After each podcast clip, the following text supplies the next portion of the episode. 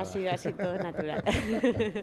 bueno, pues aquí estamos efectivamente en el Cursal rodeado de, de, jóvenes, de chavales, bueno, pues desde los 15 años, por lo menos hasta los 23, hay un poquito de todo porque hay estudiantes de formación profesional y también de, de BH, de secundaria y de, y de, bachiller.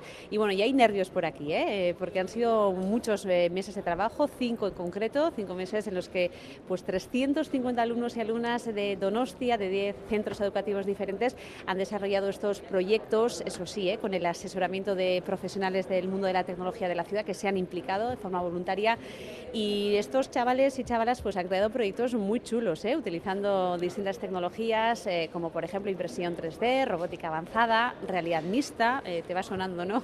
Inteligencia artificial, Internet de las cosas eh, y todos eh, los proyectos tienen que cumplir, como decías tú, una premisa muy importante, ¿no? Que tiene que estar pensado, digamos, para mejorar la ciudad y la vida de sus habitantes. Así que un poco la tecnología eh, unido a la humanística, ¿no? diría yo.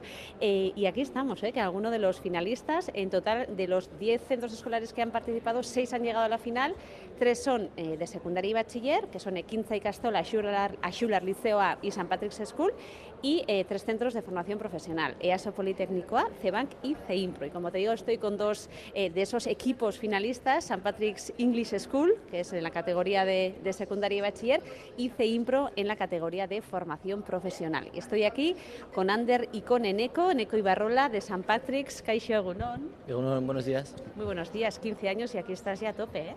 Sí, bueno, eh, no me esperaba esto hace unos años, pero sí, es un proyecto bastante entretenido y, y una buena experiencia para hacer que, que, hemos tenido suerte de poder desarrollarla con ayuda de los de fomento y algunos profesores. Para y es, un, es un gran momento estar aquí en el Cursal. Muy bien.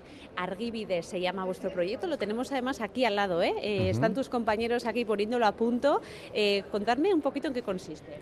Nuestro proyecto es eh, para poner en las carreteras unas luces inteligentes que detectan cuando pasa un coche y entonces enciende las farolas para no tener las luces de la carretera toda la noche encendidas, gastando electricidad innecesariamente y así podemos ahorrar más y así ayudar también un poco al cambio, al cambio climático y al medio ambiente. Ah, pues qué mira, bueno. qué práctico. Está, está, muy chulo, ¿eh? es como una carreterita y justo a los bordes tienen las, eh, las farolas y todo ello está conectado a un ordenador. ¿Qué tipo de inteligencia o de tecnología en este caso eh, habéis tenido que utilizar? Porque os han asignado, digamos, a cada grupo una tecnología diferente, ¿no? ¿Cuál os ha tocado a vosotros? Sí, eh, a nosotros, nosotros nos ha tocado el Internet de las Cosas, que son como sensores así, pero también relacionados con la, con la vida real. O sea, no es, algo, no es algo que esté dentro de un ordenador, sino es una mezcla entre físico y electrónico. Y pues nuestro proyecto, la, hemos hecho un, pro, un, pequeño prototipo con madera y unos cables para, para que vea un poco la gente cómo funcionaría en la vida real. Esto luego lo vais a presentar ahora en la final, ¿no? En, aquí en el Cursal, tenéis que hablarlo en plan Silicon Valley aquí, ¿no? Poneros a, a defender vuestro proyecto, digamos, ¿no? Sí, eso es. Ahí delante de muchas personas, pero bueno. Muy bien. Bueno, pues vamos a conocer, si os parece, Iñaki, uh -huh. eh, otro de los proyectos finalistas, en este caso de formación profesional, el grupo de CEIMPRO, que ha venido con su proyecto Clean Game. Eh, y está con nosotros, como decíamos, Ander Molina. Egunon. Buenos días, Egunon. Eh, ¿Estudiante de exactamente de qué? De diseño gráfico. Lo que pasa es que nuestro proyecto está compuesto por gente de animación 3D, que son los que han hecho el modelado, todo el tema del desarrollo del juego, que por si no lo he dicho es un juego en realidad virtual, básicamente pues para eh, concienciar sobre el medio ambiente, el, la contaminación marina, etcétera, y eso, pues funciona con las gafas, realidad virtual, tenemos todo dentro y también muy nerviosos y con ganas de que empiece todo.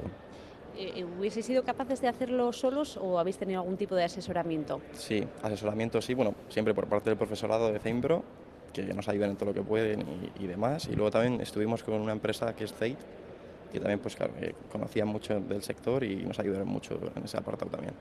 Esto os ha abierto un poquito, os ha encendido el gusanillo con el mundo de la tecnología. Entiendo que en tu caso, sí, porque ya está, estás estudiando ello, eh, ello, ¿no? Pero tú en tu caso que tienes 15 años y todavía todo por descubrir y por decidir, no sé si esto también te ha hecho pensar un poco en tu futuro profesional.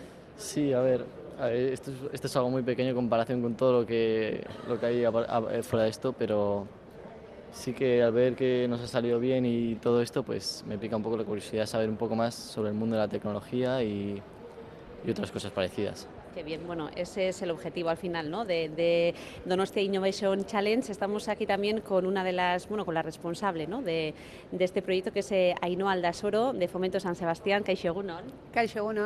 Bueno, escuchándoles, imagino que satisfecha, ¿no? Por ese gusanillo también que se les va encendiendo, porque ese es el objetivo al final, imagino, ¿no? De, este mm, proyecto que, que realizáis desde hace siete años a través de Fomento. Eso es, eso es. Para nosotros es una iniciativa para bueno, pues sembrar ese gusanillo por las STEM, hablar de temas como el emprendizaje y bueno, hacerlo de una manera pues eh, que sea bueno, interesante para ellos y que, y que puedan tener un entrenamiento ¿no? de diferentes capacidades, que es lo que buscamos con este ejercicio. Estamos además en una ciudad en la que cada vez se le da más importancia, ¿no? Esto de la tecnología tiene cada vez más peso, ¿no? Este, este sector a través de distintas empresas, por ejemplo en, Miramón, en el Parque Tecnológico, y además eh, comentabais que han sido asesorados estos chavales, estas chavalas, eh, por distintas empresas tecnológicas que lo han hecho de forma voluntaria, se han implicado también, ¿no? En este proyecto. Eso es, sí. Hoy en día ya es una realidad que nuestra ciudad tiene un ecosistema vinculado a la investigación, desarrollo y tecnología muy potente. Tenemos unos datos muy, muy, muy superiores a otros lugares, tanto a nivel estatal como también eh, el País Vasco, etcétera.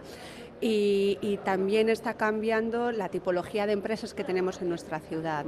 Eh, tenemos eh, el tercio del empleo hoy en día se genera por empresas que son intensivas en conocimiento.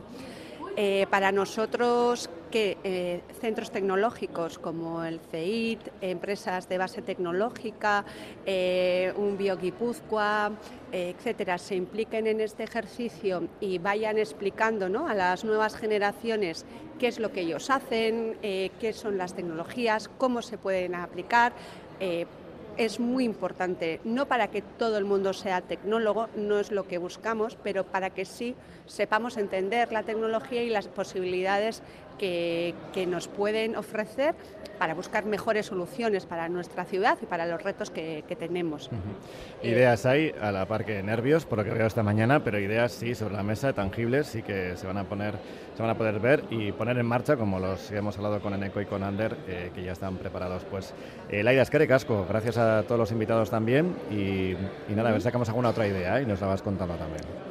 De acuerdo, es que ricasco, aprendemos de los jóvenes. Gerarte, Agur.